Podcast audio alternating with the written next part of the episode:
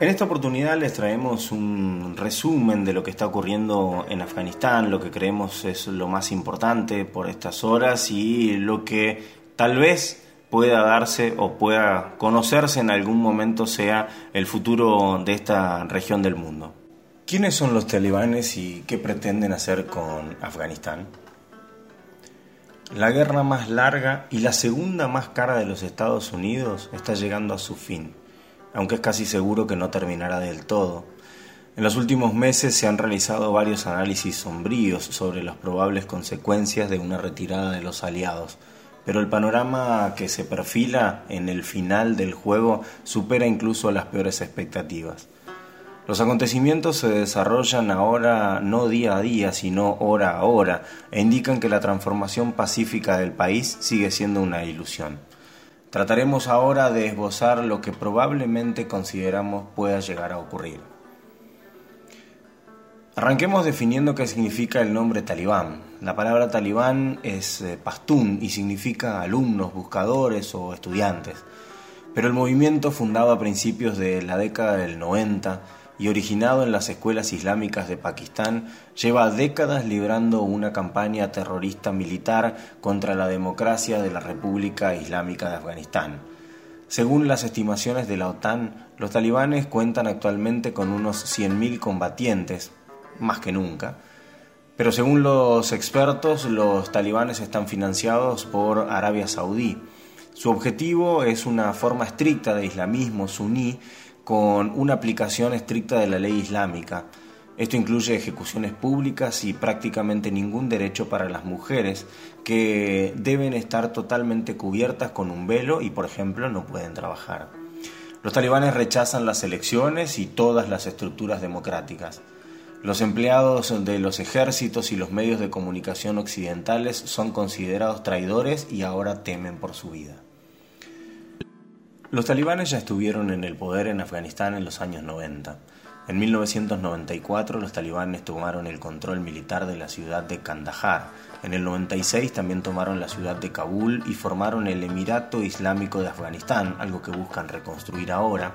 Los talibanes habían derrocado en su momento a quien era presidente, uno de los padres fundadores de los mujahidines afganos que habían luchado contra la ocupación soviética. En el 98 los talibanes controlaban casi el 90% de Afganistán y solo Pakistán, Arabia Saudí y los Emiratos Árabes Unidos habían reconocido al gobierno talibán de Afganistán. Bajo su mandato, los asesinatos y adulterios eran condenados a muerte y las sentencias de muerte se ejecutaban a menudo inmediatamente y ante el público. A los culpables de robo se les amputaban las manos como castigo. Los hombres tuvieron que dejarse la barba y las mujeres comenzaron a llevar la tradicional burka de cuerpo entero. Además, según la ONU, los talibanes cometieron aproximadamente unas 15 masacres contra la población civil entre 1995 y 2001. Las atrocidades se cometieron a menudo junto con combatientes de la islamita Al-Qaeda. La televisión, la música y el cine estaban prohibidos y las niñas solo podían ir a la escuela hasta los 10 años. En una entrevista, la primera alcaldesa de Afganistán, Zafira Ghaffari, explicó cómo vivía esperando a que los talibanes vinieran a matarla. Nadie la ayudó a ella, a su familia ni a nadie. Gafari vive ahora en Kabul porque ya no podía seguir viviendo con seguridad en la provincia de Maidan Wardak, donde es alcaldesa desde 2018. No solo hubo amenazas, sino también atentados contra su vida. Su padre, por ejemplo, fue asesinado a tiros en el mes de noviembre pasado.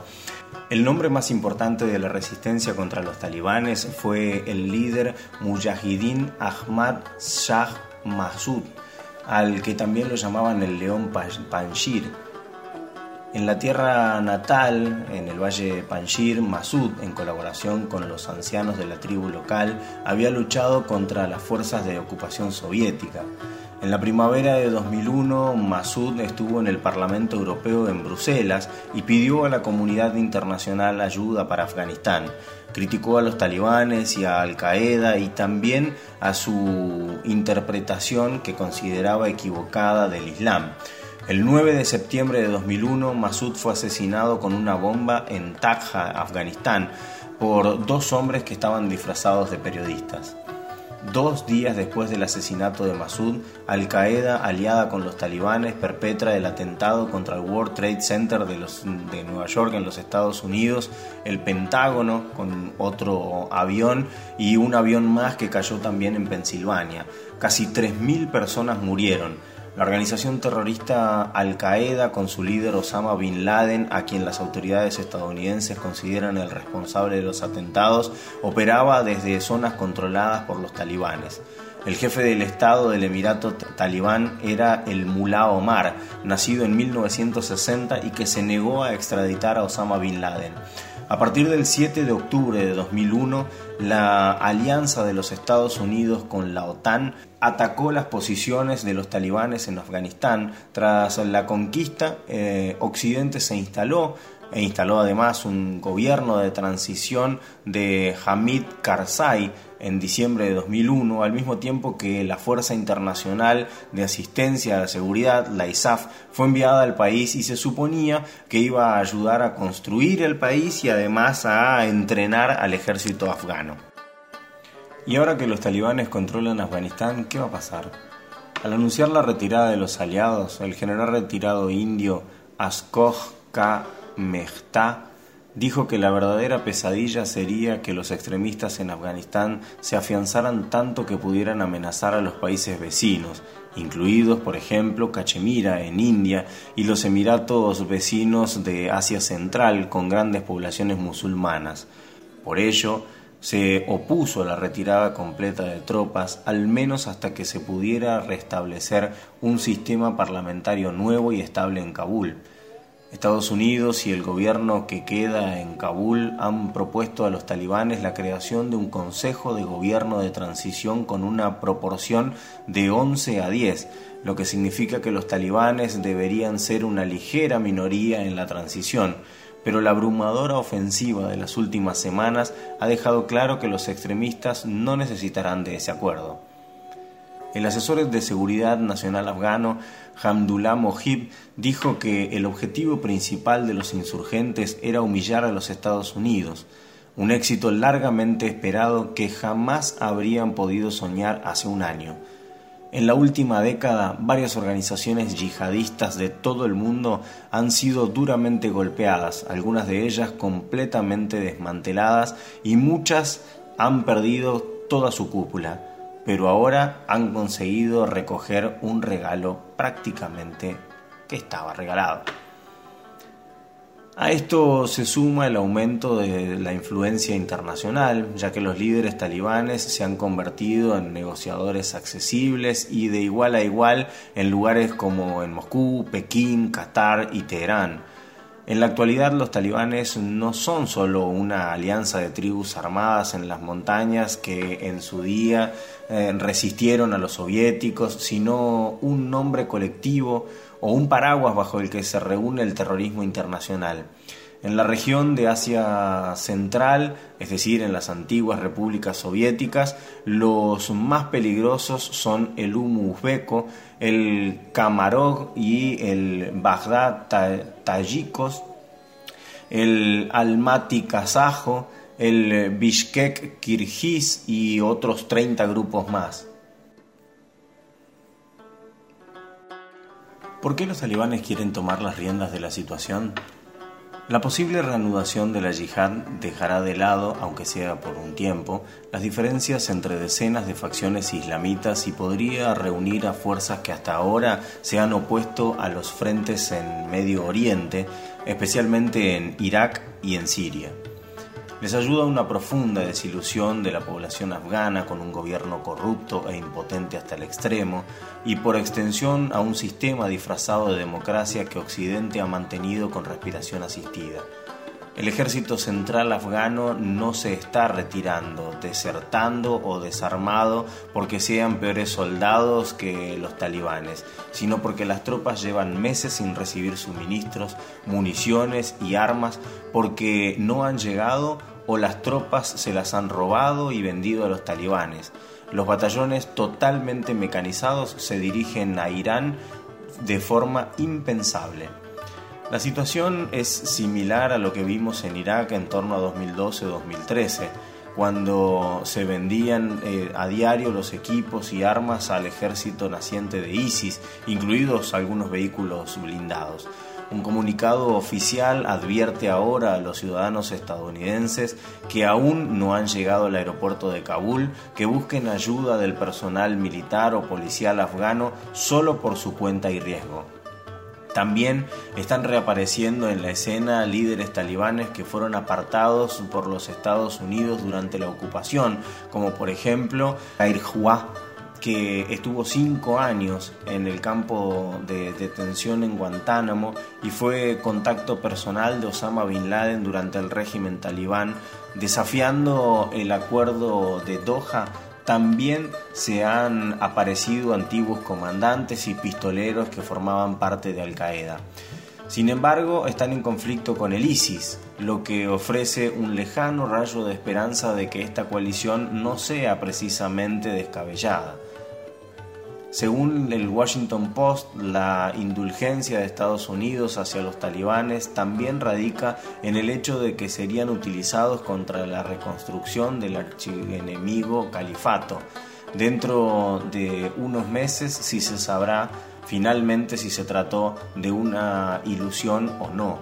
La notoria astucia de los talibanes y sus décadas de experiencia pueden deparar en sorpresas inesperadas. Mantener la palabra no es su fuerte, ya que creen que los intereses de la yihad hacen que la hipocresía y las mentiras sean parte del juego, sean excusables. Por ejemplo, en abril prometieron un alto al fuego de tres meses, del que apenas consiguieron cumplir dos días. Además, no solo han atacado a las tropas gubernamentales, sino que también han reanudado el uso del terror contra la población civil. Sin embargo, cabe señalar que desde Doha los talibanes no han matado a ningún soldado estadounidense, por temor a que los Estados Unidos se retire del acuerdo de paz enfadado. Lo que han conseguido es destruir la moral que quedaba de las fuerzas eh, afganas y la retirada final de los Estados Unidos destrozando toda esa moral. El material de guerra y el equipo de combate de los Estados Unidos, incluidos los aviones no tripulados, están cayendo en masa en manos de los talibanes que ahora controlan todo Afganistán. Bueno, ¿cómo resultó finalmente el acuerdo de Doha? El acuerdo de Doha de febrero de 2020 trataba de la retirada de las tropas aliadas el primero de mayo de 2021 y en su momento fue acompañado por una respuesta internacional entusiasta, aunque el gobierno oficial de Kabul no participó en estas negociaciones. No hubo presión social ni política sobre el presidente de los Estados Unidos en su momento Donald Trump para que pusiera fin a la misión en Afganistán. Después de 19 años los estadounidenses casi se han creído la existencia de este conflicto, pero por supuesto nadie esperaba que durara para siempre. Las encuestas realizadas eh, después de la decisión mostraron que tanto los republicanos como los demócratas estaban divididos sobre la continuación de la presencia militar y habrían preferido reducir su tamaño. El 82% de los republicanos, por ejemplo, no quería saber nada con la idea de Trump de continuar y mejorar las conversaciones en Camp David y se echó por tierra. La casa base jurídica del acuerdo era un protocolo establecido en el año 2001, el año de la ocupación, que decía que las partes resolverían la crisis mediante negociaciones, pero todavía no hay una explicación clara para esta precipitación casi de pánico a la hora de decidir. La actitud anterior, y así lo confirmó el secretario general de la OTAN, era que la paz en Afganistán tendría que ser llevada a cabo por el gobierno afgano con el respaldo militar de la Alianza Occidental. En otras palabras, la ocupación continuará hasta que se cumplan las condiciones.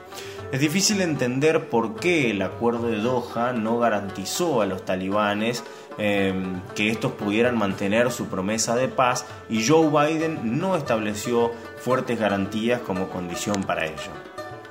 ¿Y cuál es la huella que queda después de 20 años? En contra de la opinión popular, la guerra de Afganistán no está perdida, ya que la Alianza Occidental no ha sufrido una derrota militar y sus pérdidas humanas en los últimos años han sido mucho menores que en el pasado. La presencia de las fuerzas de ocupación todavía era posible durante algún tiempo. Los líderes militares afganos clamaban por un retraso de dos años de esta retirada, pero esto habría estado condicionado al establecimiento de un nuevo orden estatal estable. No hubo derrota, pero sí decepción y resignación porque no nació el Afganistán moderno que tanto se esperaba. El vacío de poder creado por la retirada no lo llenarán los talibanes por sí solos, y mucho menos a largo plazo, al igual que no lo hicieron en la década del 90. Un régimen con una base profundamente conservadora y una difícil presencia internacional no podrá reunir los recursos necesarios para sostener una sociedad que probablemente se empobrezca rápidamente. Desde 2016, la renta nacional afgana ha crecido con un ritmo sostenido y rápido, alcanzando el año pasado cuatro veces el nivel del primer año de ocupación, superando los 20 mil millones de dólares.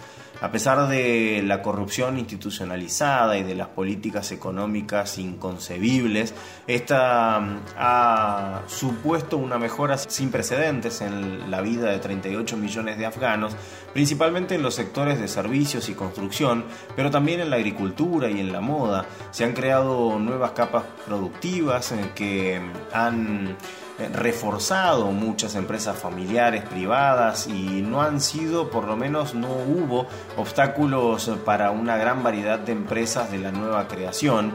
Estas eh, ofrecían oportunidades principalmente a los jóvenes con una visión un poco más occidentalizada. Las infraestructuras, las carreteras, los servicios públicos y los teléfonos se desarrollaron con inversiones alemanas, japonesas, británicas y estadounidenses, aunque las torres de telefonía fueron siempre el objetivo de los ataques talibanes porque consideraban que las charlas privadas eh, incontroladas entre las mujeres eran directamente un atentado. Entre los inversores tecnológicos, por ejemplo, estaban China, Vietnam, India y Filipinas. Durante estos años, salvo algunas dramáticas excepciones, los conflictos militares se limitaban en gran medida a las fuerzas de las grandes ciudades y la perspectiva de una vida pacífica empezaba a abrirse lentamente para muchos. El auge también trajo consigo la industria de los medios de comunicación, con decenas de emisoras de radio y televisión y una floreciente industria de la prensa, donde las jóvenes podían mostrar su talento y convertirse además en los objetivos principales de algunos ataques terroristas. En 1996 y 2001 los talibanes destruyeron o prohibieron varias emisoras de televisión y cerraron las tiendas que vendían receptores de satélite, televisores o reproductores de video. Tras la ocupación, la mayoría de estas em, eh, tiendas y empresas reanudaron, pero ahora es probable que vuelvan a imponer severas restricciones y obviamente también en esta oportunidad se afectará claramente a Internet. En definitiva, se está reorganizando un sistema, un sistema perdón, profundamente conservador, violento, prohibitivo, que ya mostró sus verdaderos colores en los años 90. La amenaza de una restauración completa del poder judicial islámico, el sometimiento de las mujeres y los niños y la evolución de la libertad en la educación, junto con la violencia desenfrenada, es una amenaza constante. En 2020, 88 universidades y escuelas superiores funcionaban libremente en el país, incluidas varias mantenidas por países extranjeros. Entre ellos, por ejemplo, estaban Suiza, Francia, Reino Unido, Estados Unidos, algunos otros. La enseñanza superior subió un 20% del presupuesto en educación, principalmente gracias al Banco Mundial. La Universidad Tecnológica de Kabul estaba considerada como una de las mejores de Asia Central. El número de mujeres matriculadas en la enseñanza superior ha aumentado constantemente, llegando a 1.200 en Huerta, por ejemplo. Por, por, otro, por otro lado, digo, no fue una coincidencia que los talibanes demostraran su desprecio por el acuerdo de Doha al atacar la biblioteca y la Universidad de Kabul el pasado noviembre, dejando 22 muertos. Si este sistema, que no es idílico pero sigue ofreciendo oportunidades, es sustituido por el terror fundamentalista una vez más, podría provocar otra guerra civil y desplazamientos masivos. Esto también sería desastroso porque la composición demográfica de Afganistán es muy positiva. El grupo de 20 a 25 años es el más numeroso en ambos sexos y la población ha crecido mucho durante la ocupación. Si se evitara una catástrofe social, la población total podría alcanzar los 64 millones de habitantes en 2050 y seguir siendo competitiva en la región en términos de educación y de distintas competencias industriales. Bueno, y ahora quién interviene y quién paga la factura de la seguridad. A pesar de la retirada, Washington intentará establecer y estabilizar nuevamente su presencia militar en la región, pero no va a ser una tarea fácil y esto se debe principalmente a que la política exterior y la visión militar que tiene Biden, tal como lo mostró hasta ahora, se centra casi por completo en China. Los nuevos protagonistas que se ofrecen son China, Rusia, Pakistán e Irán, que es el que más gana con la salida de los Estados Unidos. Menos contentos están Kazajstán, Kirguistán, Tayikistán, eh, Turmenistán, Uzbekistán, que forman un espacio geográfico contiguo a Afganistán y podrían ser objetos de amenazas terroristas, asaltos, sabotajes, robos, etc.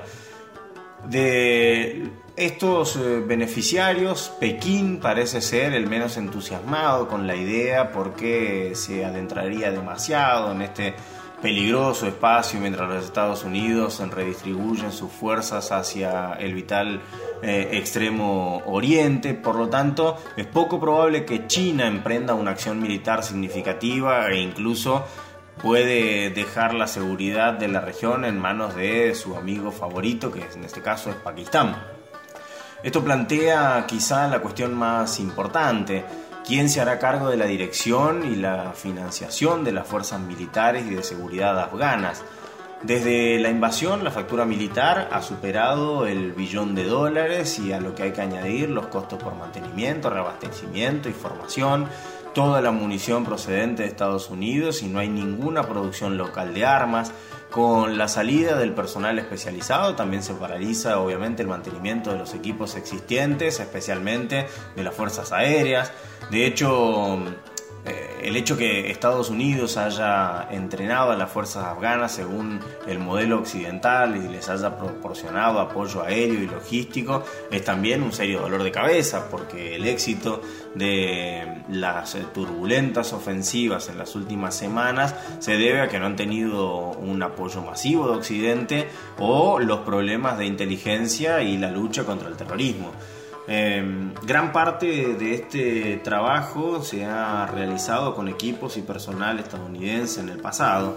Las inversiones, los préstamos, los planes de desarrollo y los recursos serán ahora utilizados por Rusia y China, pero es poco probable que asuman riesgos militares significativos, como por ejemplo la ocupación o las fuerzas policiales o lo que fuera. Su mínimo interés común ya se ha logrado, Estados Unidos ha retrocedido en la vasta región y en comparación es casi como una cuestión de detalle quien controla ahora los envíos de hachís, eh, cáñamo, eh, heroína que se originan y que transitan fundamentalmente por Afganistán. Bueno, lo claro es que ya no es una zona de los Estados Unidos. Parece patético, incluso cínico, que el presidente Biden diga que a Afganistán se le ha dado la oportunidad de construir un sistema que funcione y que ahora depende de ellos detener la violencia. La cúpula militar nos ha advertido que una vez tomada la decisión tenemos que salir rápidamente y escopetados. La velocidad significa seguridad. Estados Unidos no quiere tirar por la borda toda su presencia en la región, en la que ha gastado más de mil millones de dólares, y está tratando de reorganizar sus fuerzas en Asia Central, incluidos sus aspectos militares. Se han iniciado negociaciones sobre nuevas o renovadas bases militares en Asia Central, algo que ya se hizo en los 20 años anteriores, pero que no será fácil hoy porque la situación geopolítica ha cambiado fundamentalmente y no tendrá un impacto significativo en el equilibrio del poder sobre el terreno. Además, mientras tanto, los eh, estados afectados se han preparado mejor contra el terrorismo yihadista y por lo tanto necesitan menos apoyo de los Estados Unidos, pero no necesariamente lo rechazarán si reciben una oferta adecuada. Sin embargo, deben contar con el hecho de que, dado que China ha abierto una base militar en Tayikistán, y está realizando ejercicios militares conjuntos con países de la región, cualquier forma de presencia militar estadounidense cercana es intolerable. Las actitudes eh, chinas aceptaron en un principio que la invasión occidental era parte importante de la lucha internacional contra el terrorismo, pero ahora ven solamente una amenaza ahí. La diplomacia en torno al enigma afgano demuestra que Rusia puede preferir cooperar con Estados Unidos para que China perciba que Moscú y no Pekín es el principal problema de la región y que le interesa sobre todo jugar las cartas de Asia Central, especialmente en las antiguas repúblicas soviéticas que sigue considerando como su propia esfera de interés. Todo esto es en realidad un enigma que deberá develarse en los próximos días, semanas, meses y por supuesto estaremos aquí para contarles. Gracias a todos por seguirnos en este largo pero interesante capítulo sobre lo que está pasando en Afganistán.